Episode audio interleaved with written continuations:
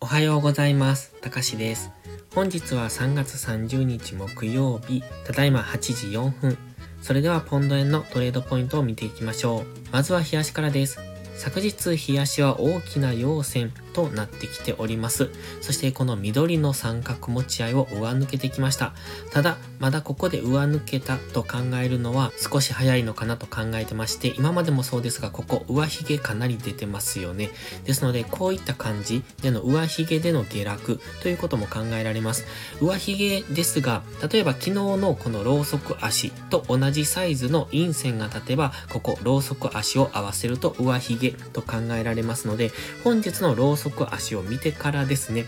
今日のローソク足がさらに陽線で上昇するとか、えー昨日のローソク足、この三角持ち合いのこの緑の上限の部分までで本日陰線が小さく収まるとかですと、ここでの上抜けからの次の上昇をイメージしますが、今はまだ何とも言えない本日が大きく下落してきた場合は、この昨日の上昇っていうのが騙しだったというふうに考えられますので、まだ油断はできないんですが、一応三角持ち合いを上抜けしてきたというところで、ここからの上昇を見ておきたい。ただし、日足のストキャスティクスは今高値圏ですよね。で、過去の高値圏からのデッドクロスを見てても、やはり下落傾向にありますので、そろそろ上値が重くなってくる頃、そして日足単位の下落がいつ起こってもおかしくないタイミングには入ってきてます。では4時間足です。今はオレンジの平行チャンネルの中、そしてその上限付近に差し掛かってきてます。そして直近の動きを見てますと、この最安値から一旦は平行チャンネルのセンターラインまで上昇、そしてセンターラインで跳ね返されてそこからの再上昇となってきております。かなり昨日は上昇の勢いも強かったので、直近の戻り高値というのもわずかですが超えてきてます。ただもう少し明確に超えてほしいところですので、このまま下落した場合は、ここでのダブルトップからの下落ということも考えられます。そして4時間足のストキャスティクスも高値圏というところで、本日は調整の下落を見て、そこからの次の押し目買いというところを見ていきたいですね。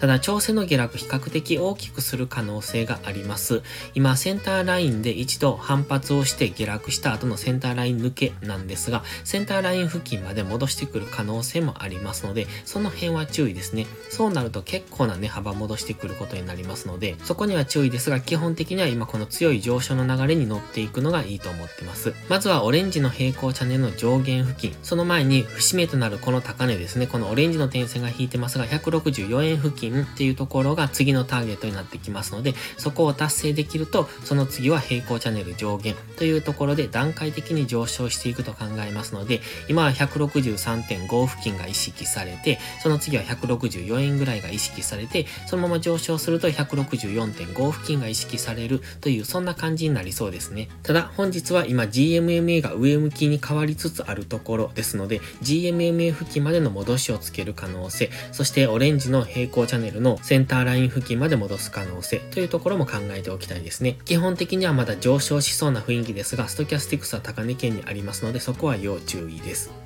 では1時間足です。1時間足では直近の戻り高値をわずかながら超えてきてます。この辺付近、現在地付近でサポートされるのであればもう一段の上昇を考えておきたいんですが、先ほど言ってましたオレンジの点線の164円付近っていうのもそろそろ近づいてきてますので、そしてオレンジの平行チャンネルの上限も近づいてきてますので、そろそろ大きく下落してもおかしくないところには来てます。今のところ上昇が強いので、このまま上昇していくと考えますが、1時間足の GMMA とも乖離してますし、4時間足の GMMA はまだ反転して上昇している途中ですので、大きく調整の下落をするということも考えられますので、まずは調整の下落を待ちたいところですね。このままどんどん上昇していた場合は、164円付近での反発の下落っていうのを考えるのもありだと思います。今は一旦調整の下落をするのであれば、まずはこの1時間足の GMMA 付近ですね。ちょうどここ水色の切り下げライン付近でもありますので、162.5円望遠付近、そこより深く押しをつける場合は4時間足の平行チャンネル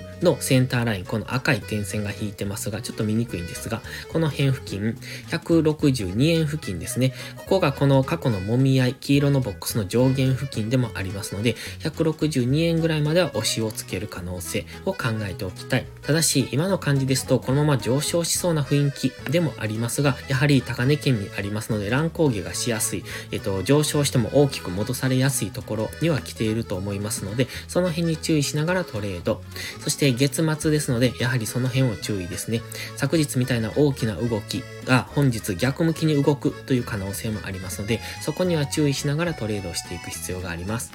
それでは本日は以上です。この動画がわかりやすいと思ったら応援をお願いします。皆さんの応援がより多くの初心者の方へこの動画をお届けすることにつながります。そして最後にお知らせです。YouTube のメンバーシップでは初心者の方向けの丁寧な解説動画を毎週1本更新しています。トレードの基礎が学べるメンバーシップにご興味があれば一度お試しください。また初心者ではないけど安定して勝てないという方はポストプライムでのプライム会員をお勧めしています。こちらは YouTube のメンバーシップと違って2週間の無料期間があります。プライム会員価格は徐々に値上げを予定してますので、少しでも気になる方はお早めの行動がお得です。今登録すれば値上げ後も今の価格が適用されます。ぜひ無料期間を有効にご活用ください。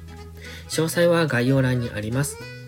それでは本日も最後までご視聴ありがとうございました。たかしでした。バイバイ。インジケーターの使い方解説ブログを書きました。GMMA、ストキャスティクス、 MACD の使い方について詳しく書いてます。まずは一度目を通してみてください。きっとスキルアップのお役に立てると思います。インジケーターは何気なく表示させるのではなく、理解して使いこなすことが大切です。また、インジケーターを使ったエントリー手法のテキスト販売を始めました。こちらは初心者から中級者向けですが、初心者の方向けの初級編もご用意しています。勝つための聖杯なんてありません。だからこそ地味にコツコツとスキルを積み上げていくものです。このテキストはそんな方のお力になれると信じています。せっかく FX を始めたのですから明るい未来を夢見て頑張りましょう。